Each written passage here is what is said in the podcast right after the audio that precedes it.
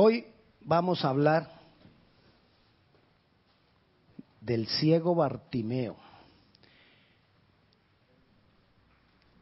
Esta es una enseñanza clásica, llamo yo, aquellas enseñanzas que quizás usted ya ha escuchado, una enseñanza clásica que quizás en cada iglesia ya se ha predicado, una enseñanza que quizás los pastores las hemos predicado por muchos, muchas veces en los diferentes lugares, en las diferentes iglesias, y que es necesario que nosotros conozcamos toda la enseñanza que encierra Jesús a través de la historia y del encuentro de Jesús con el ciego Bartimeo. Cada que usted lee una porción de la escritura, dice la palabra que la palabra es viva y eficaz. Como es viva, cada vez que la leo, tiene algo nuevo para mí. Tiene vida para mí. La historia de, Bartimeo yo la he leído y la he predicado muchas veces. Pero cada vez que la leo y cada vez que la voy a predicar digo, uff, qué bendición que el Señor ha dejado plasmado en la palabra estas cosas. Vayamos a Marcos capítulo 10. Vamos a leer desde el, desde el, versículo 46 hasta el versículo 52. Vamos a leer versículo a versículo y vamos a estar extrayendo todo lo que más podamos de ahí. Entonces vinieron a Jericó. ¿Recuerdan Jericó? ¿Recuerdan hace ocho días quién vivía en Jericó? Ah, Rahab. Rahab, la ramera. Y vimos de Rahab, la ramera, que vimos su fe genuina. Hoy vamos a ver, a través de la historia con Bartimeo, una fe que transforma. Ok, entonces, dice ahí, entonces vinieron a Jericó y al salir de Jericó, él y sus discípulos y una gran multitud, Bartimeo el ciego, hijo de Timeo, estaba sentado junto al camino mendigando. Y oyendo que era Jesús Nazareno, comenzó a dar voces y a decir, Jesús, hijo de David, de David, ten misericordia de mí. Y muchos le reprendían para que callase, pero él clamaba mucho más, Jesús, hijo de David, ten misericordia de mí. Entonces Jesús, deteniéndose, mandó llamarle. Y llamaron al ciego diciéndole, ten confianza, levántate, te llama. Él entonces, arrojando su capa, se levantó y vino a Jesús. Respondiendo Jesús le dijo, ¿qué quieres que te haga? El ciego le dijo, Maestro, que recobre la vista. Y él le dijo, vete, tu fe te ha salvado. Y enseguida recobró la vista y seguía a Jesús por el camino. Bartimeo, el ciego Bartimeo. Era uno de los ciegos del área. Marcos, todo el Evangelio de Marcos solo nombra dos personas aparte de Jesús. De resto habla de las personas pero no las nombra. Nombra a Jairo cuando habló de la hija de Jairo que estaba enferma, que estaba eh, muerta y Jesús la resucitó y de Bartimeo. Ningún otro nombre me nombra Marcos.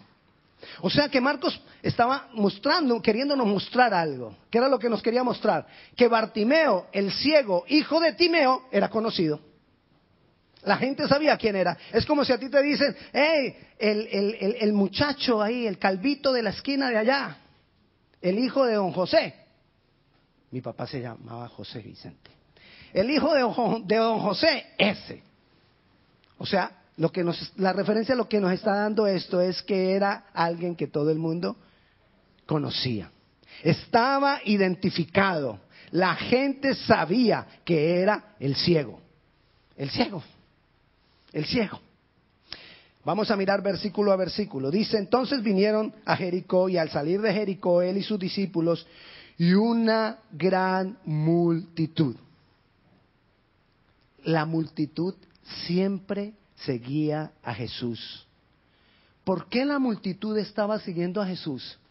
Porque ellos no sabían en qué momento, pero en el momento más inesperado iban a recibir la enseñanza más grandiosa que nunca habían escuchado.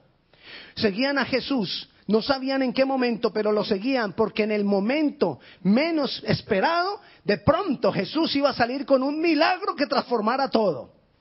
Por eso seguían a Jesús, porque no sabían en qué momento es que iban a ocurrir las cosas con Jesús.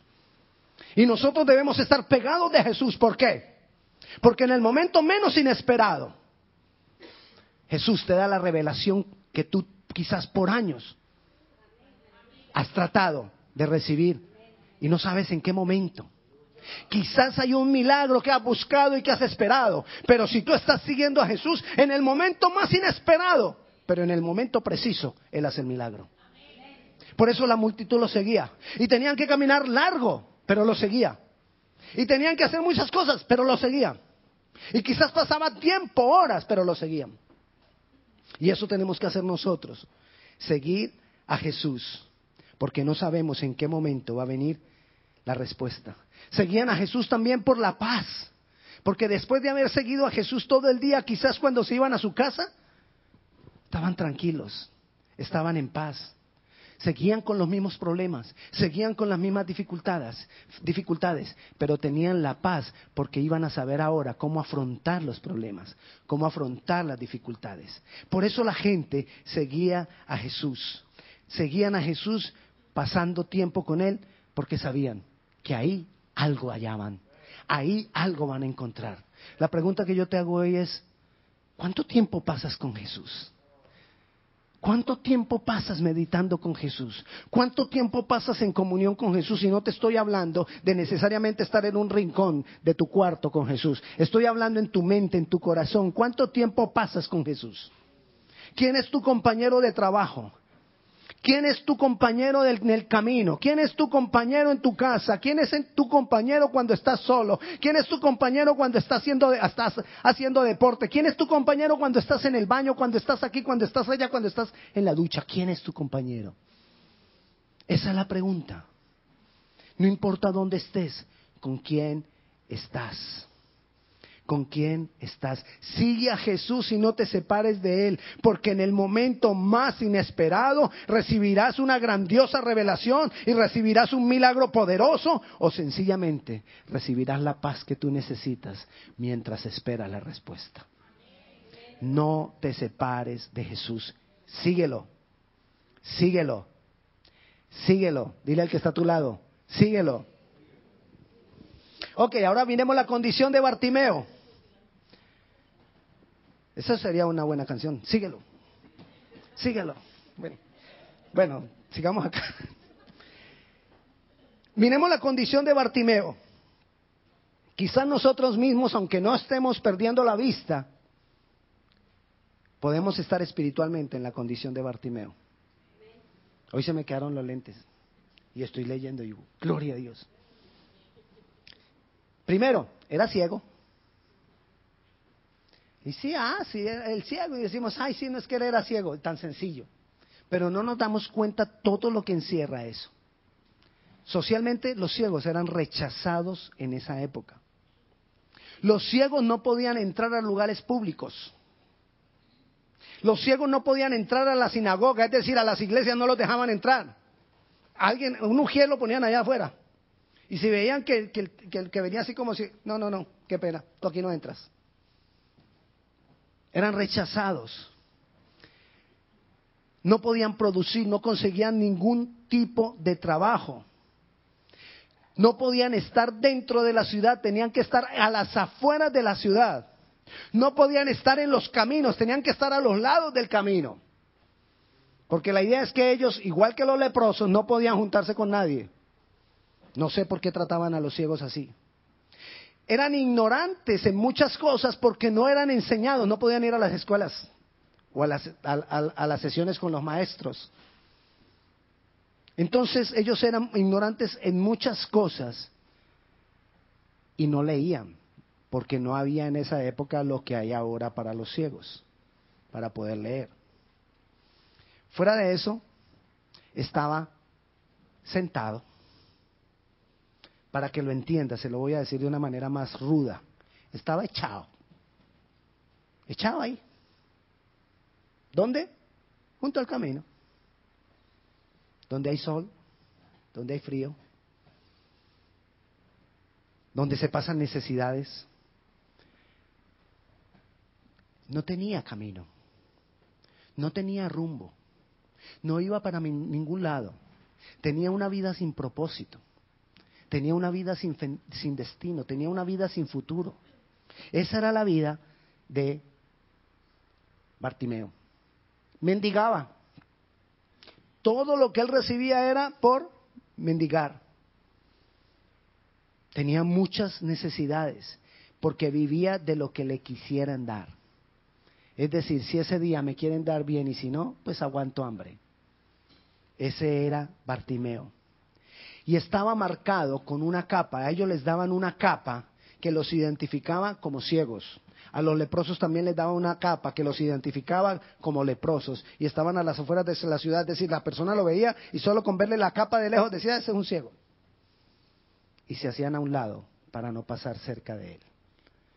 Porque quizás si pasaba cerca se iba a conmover a darle dinero. Entonces, para no darle, de una vez se preparaba y decía, yo me, le hago la, la curva. Esa era la condición del ciego Bartimeo. Vamos a ver con qué comenzó el milagro de Bartimeo. Vayamos al versículo 47. Y oyendo que era Jesús Nazareno, comenzó a dar voces y a decir, Jesús, hijo de David, ten misericordia de mí. Toda la transformación, todo el salir de la condición en que se encontraba Bartimeo, comenzó con un reconocimiento de quién era Jesús. Casualmente, y se lo digo ahí, casualmente, para que usted medite un poquito en los propósitos que tiene Dios cada día con nosotros, casualmente, hoy cuando fuimos a comenzar la alabanza, cosa que no hace ella nunca, Natalia empezó a decir, vamos a decir quién es Jesús para nosotros. ¿Me entiende? Yo creo en los propósitos de Dios. Yo creo en las cosas que Dios tiene planeadas y organizadas. Y Dios nos llevó hoy a declarar quién era Él. ¿Para qué? Porque Él quiere comenzar una transformación milagrosa en nuestras vidas. O comenzarla o terminarla o continuarla, como lo quieras decir, pero quiere hacerlo. Amén. Quiere hacerlo. Entonces, Analicemos esto de, Bartimeo el ciego. Él no iba a la sinagoga. Él no leía. Pero él conocía, seguramente le había contado su papá Timeo, le había contado las profecías acerca del Mesías. Él sabía que había un Mesías, que había un Mesías prometido, que ese Mesías era Dios con nosotros y que ese Mesías vendría de la descendencia de David y que ese Mesías sería llamado hijo de David. Y que ese Mesías, una de las cosas que estaba profetizada, era que le abriría los ojos a los ciegos. Eso lo sabía Bartimeo. Y cuando le dicen, viene Jesús, quiere decir que él había escuchado de Jesús, pero no había tenido un encuentro con Jesús. ¡Ah! Oiga, escuchaba de Jesús, sabía de Jesús, pero no había tenido un encuentro con Jesús, por eso seguía ciego. Y quizás muchos de nosotros espiritualmente conocemos a Jesús, sabemos de Jesús, pero ¿hasta dónde ha habido un encuentro trascendental en nuestra vida con Jesús? Que nos transforme, que nos saque de la ceguera espiritual, que nos saque de la ceguera de, ¿Sabe qué, es lo que trae más ceguera a nosotros? El ego. El ego nos ciega. Entre más grande tenga yo el ego, menos puedo ver. Porque el mismo ego no me deja ver. Y no te estoy hablando de revelación de profecías ni de nada de eso. Te estoy hablando de las revelaciones del propósito de Dios con nosotros. ¿Cuántas veces nos quejamos de que Dios no nos habla? ¿Cuántas veces nos quejamos de que no encontramos en Dios muchas cosas? Y quizás sea que tenemos ceguera. No le voy a decir por qué la tiene. Que se lo diga Dios. Sigamos con Bartimeo. Bartimeo tenía la fe, no en lo que veían sus ojos. ¿Por qué? Porque no veía. Gran revelación. Jesús no, Bartimeo no confiaba en lo que veía en sus ojos porque era ciego. O sea que confiaba en lo que él sabía que ese hombre era. Y entonces apenas escuchó que por ahí estaba Jesús el Nazareno, él gritó, Jesús, hijo de David. ¿Qué le estaba diciendo a Jesús? Jesús, tú eres Dios, tú eres el Mesías, tú eres la promesa, tú eres el Salvador. Porque cuando dijo Jesús, estaba diciendo la palabra Salvador. Eso quiere decir Jesús. Entonces él estaba diciendo, hey, Salvador, hijo de David, Salvador, tú eres el Mesías. Tú eres el Dios prometido. Tú eres Emanuel con nosotros, Dios con nosotros. Ten misericordia de mí cuando tú empieces o tengas o esperes algo de parte de Dios, necesitamos confesar quién Él es. Y para confesar quién Él es, necesito conocer quién Él es. Él es Dios. Jesús no es el más grande profeta. Ni me lo comparen con Mahoma. No voy a ir a matar a nadie por defenderlo porque Él se defiende solo. Él no necesita defensa. Él se defiende solo, porque es real. Pero no me lo compare, porque es Dios, Dios verdadero. No es el gran maestro, es mucho más que el gran maestro. Pero sigamos porque de pronto me lo estoy adelantando. Sigamos con lo que, con, lo que voy. Entonces, él dijo, tú eres Jesús, hijo de David. Fue tal la emoción al ver al Mesías que lo dijo gritando. Se levantó y, Jesús, hijo de David, ten misericordia de mí. A veces a nosotros nos preguntan, ¿tú eres cristiano? Sí. Yo, voy a la iglesia. Pero eres de los cristianos, esos que son así como todos, como todos, yo no sé, esos evangélicos, tú eres así, esos radicales. Ah, no, no, no, de los radicales, no. No, no, no, yo no. Si a mí me preguntan si yo soy un cristiano radical, yo te digo que sí. Sí lo soy. Y me emociono, sí me emociono. Ay, pastor, usted vive de emociones. Claro, Dios me las dio. Y me emociono cuando las cosas de Dios empiezan a pasar. Y me emociono cuando siento la presencia de Dios y no me puedo quedar quieto. No puedo. Me da, me da. Me da lo que le da a mucha gente en el estadio viendo un partido. Eso me da a mí con el Señor. Me dan unas ganas de abrazarlo cada que hace un gol. Cada que le hace un gol al diablo.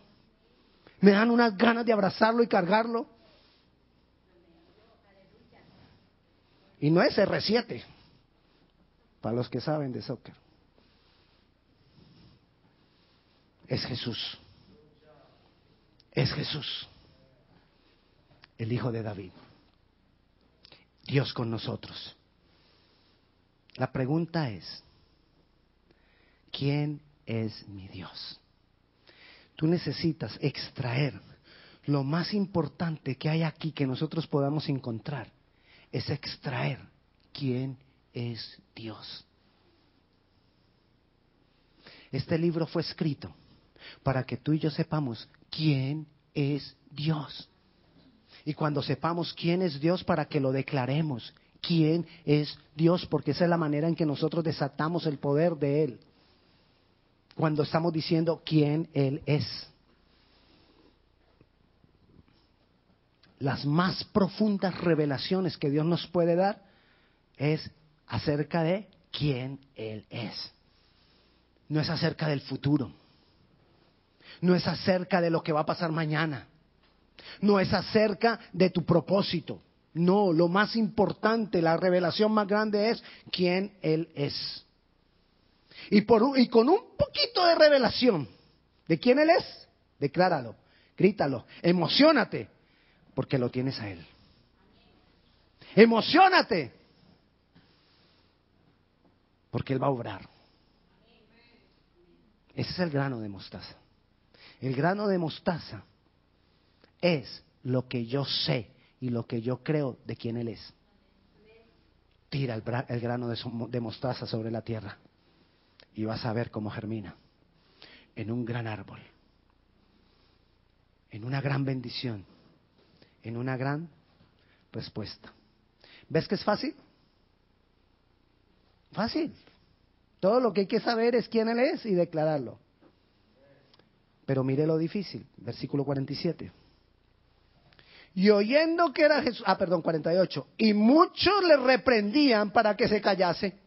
Ja, no creas que eso va a ser tan fácil. Porque muchas cosas te van a querer callar. Cada que tú decides servirle algo al Señor, muchas cosas te lo van a querer impedir. Cada que tú tomas una decisión en favor de Dios, tú crees que las cosas se van a quedar tranquilas, tú crees que los demonios se van a quedar tranquilos, tú crees que el diablo se va a quedar tranquilo, pues no. Estamos cerrados.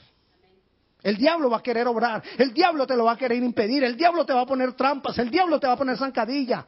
¿Le dicen zancadilla a ustedes a la zancadilla? ¿Cómo le dicen?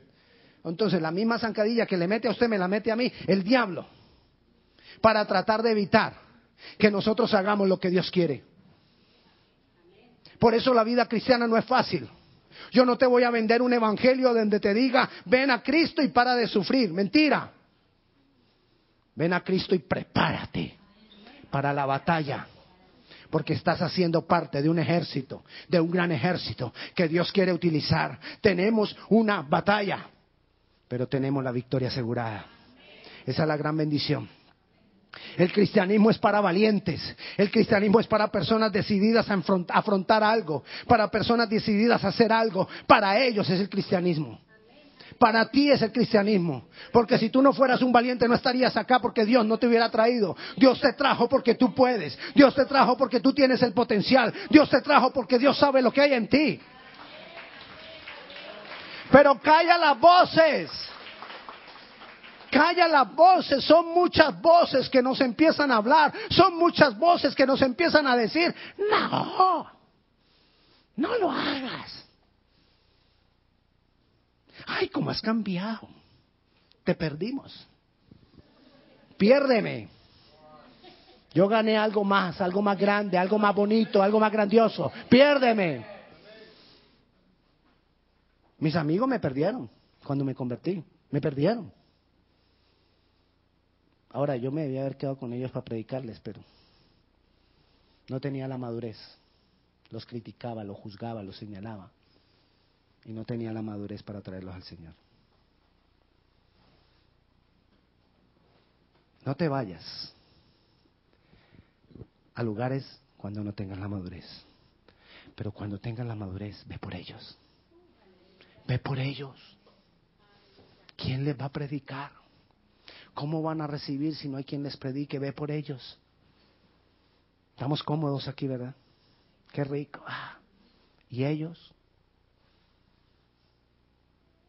Toma Jesús. Llénate de Él y ve por ellos. Aquí caben, te lo garantizo. Y si no, les hacemos espaciecito ahí. Metemos sillas por acá, donde sea. Pero hay que traerlos. Tu familia. Hay que traerla. Hay que salvarla. Eso es fe. Sigamos. Ah, y entonces, ¿qué hizo él? Cuando viene y la voz le dice, hey, cállate, ciego intruso. Ciego, ¿cómo te ocurre? Y preciso tú, un ciego. ¿Cómo se te ocurre venir a gritar al maestro que tenga misericordia de ti? Yo creo que ya le iban a pegar. Que te calles. ¿Y qué hizo Bartimeo? Dice, ¿vale? Cuando la multitud le estaba diciendo que te calles. Y Bartimeo dice ahí la palabra, pero él clamaba mucho más. Hijo de David, ten misericordia de mí. Cuando hay voces, ¿qué tienes que hacer? gritar más duro. Y si las voces siguen, sigue gritando. Y si las voces te lo quieren impedir, sigue gritando. Porque la fe que transforma nos lleva a bendecer, a, a derrotar los obstáculos. Obstáculos hay. Hay cosas que no quieren, que no quieren salir, hay cosas que están muy arraigadas. Hay cosas que nosotros las echamos fuera y no se van, como las cucarachas. Fuera y ella para adentro. Fuera y ella para adentro. Bueno, usted como que nunca ha visto cucarachas.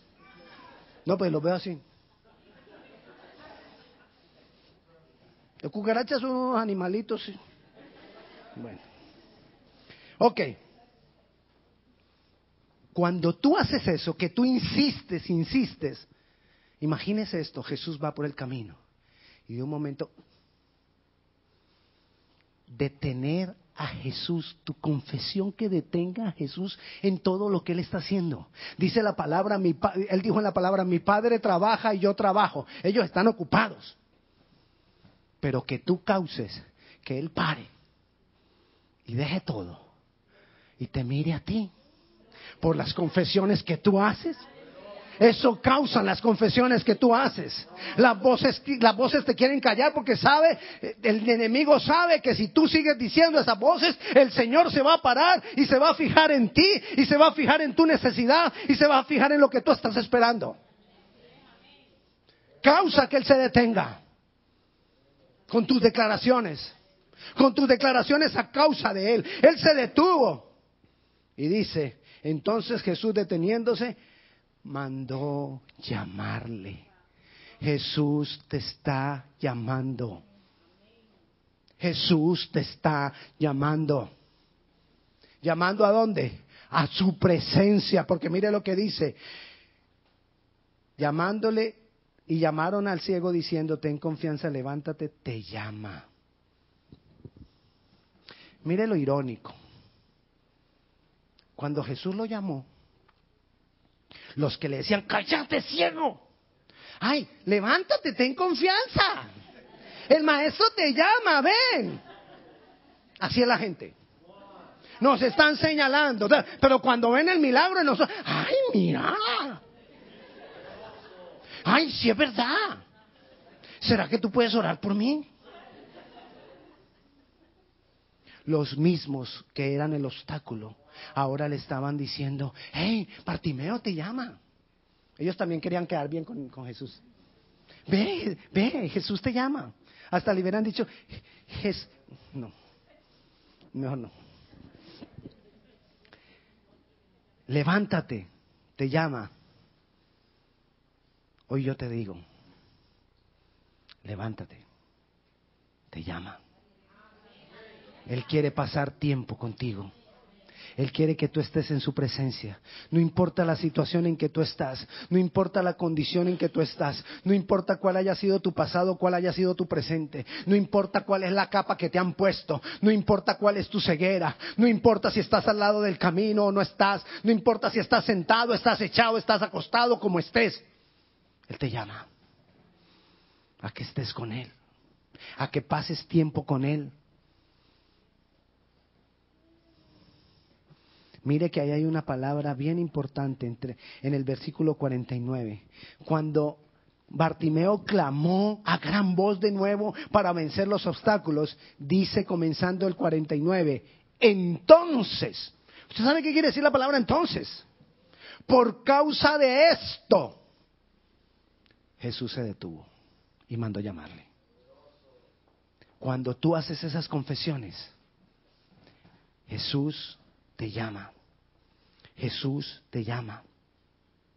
Jesús le prestó atención. Jesús lo trajo a su presencia. Le dijeron, ten confianza. Y yo te digo hoy, no has visto la respuesta. No importa, ten confianza. Ten confianza. Levántate y ten confianza. Levántate y ten confianza porque Él te llama. Él quiere pasar tiempo contigo porque esa es la clave de la fe que transforma pasar tiempo con Él y estar diciendo quién Él es. Jesús te está llamando a eso. Jesús te está llamando porque hay un trabajo para ti en el reino. Bartimeo no trabajaba, Bartimeo no producía, Bartimeo estaba junto al camino, Bartimeo no tenía propósito. Igual puede pasar con muchos de nosotros en el reino. El hecho de que tú trabajes en una compañía, en un lugar, no quiere decir que tú estés haciendo lo que haya que hacer en el reino. Pero hay un lugar para ti en el reino. Hay un trabajo para ti en el reino. Hay una función para ti en el reino. Hay un servicio para ti en el reino que está esperando por ti.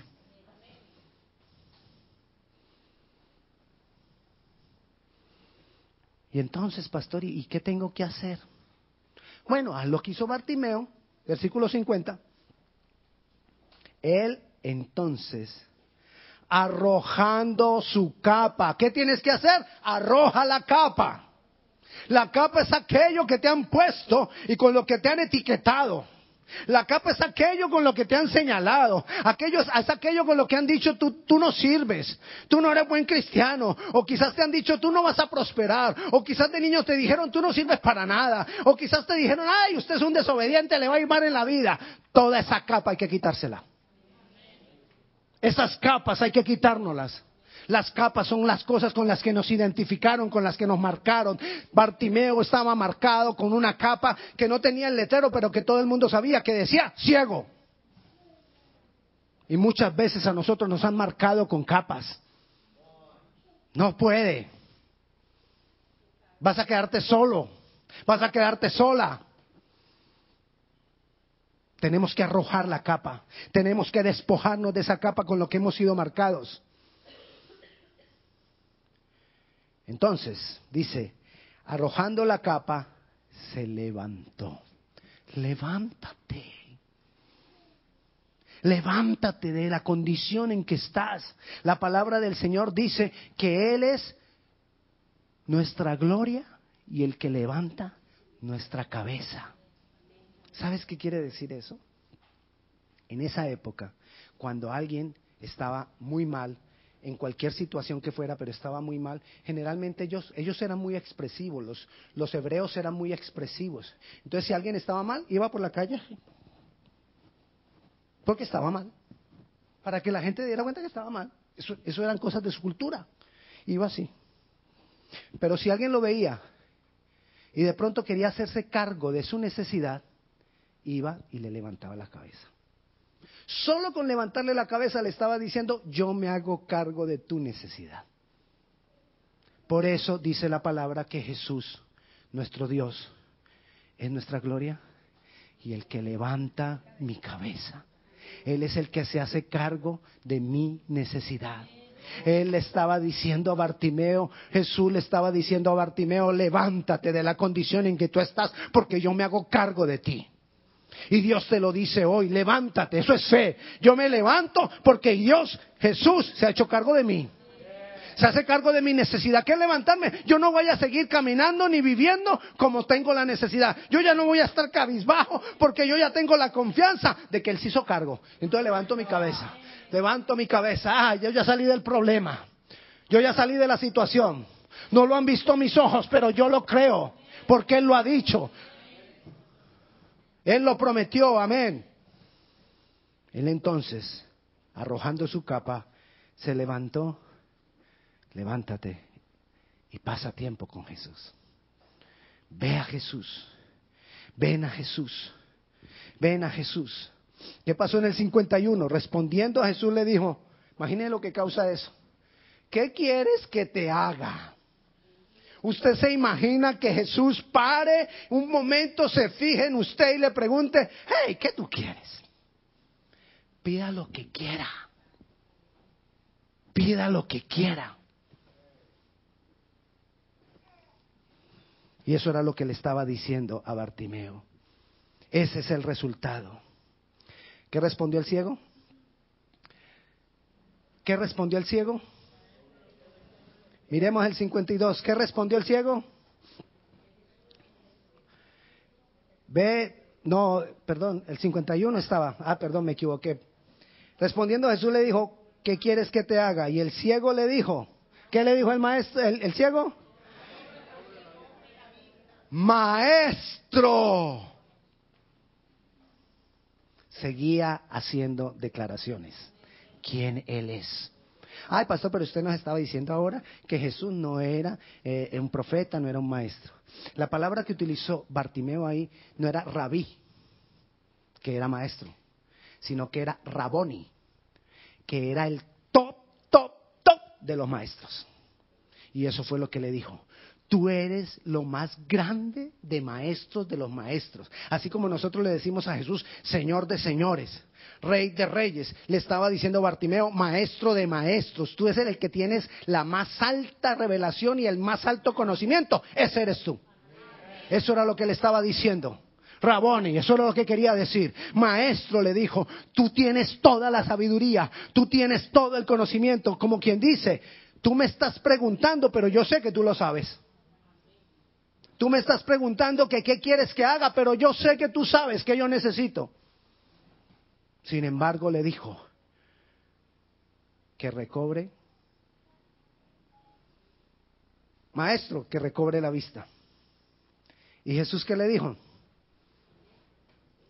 Vete, vete. ¿Cómo así? Que yo vengo a Jesús y Jesús me dice que me vaya. Tu fe te ha salvado. Inmediatamente recobró la vista. Él recobró la vista, pero Jesús qué quería? Hey, vete a producir, porque tú por muchos años no has producido. Vete a producir. Nosotros pensamos que cuando llegamos al Señor, ay pastor, es que yo quiero vivir de fe. Y creemos que vivir de fe es quedarme en la casa. Aquí, aquí eh, meditando con Jesús. ¡Hey! Eso no es lo que Jesús estaba esperando de Bartimeo. Lo que Jesús estaba esperando de Bartimeo es que sin salir de la comunión con Él se fuera para que otros conocieran lo que Dios es capaz de hacer. Que fuera a producir para el reino, que fuera a producir para Él, que fuera a producir para su familia, que fuera a, conformar ahora sí una vida que podía, que podía ser razonable en ese momento.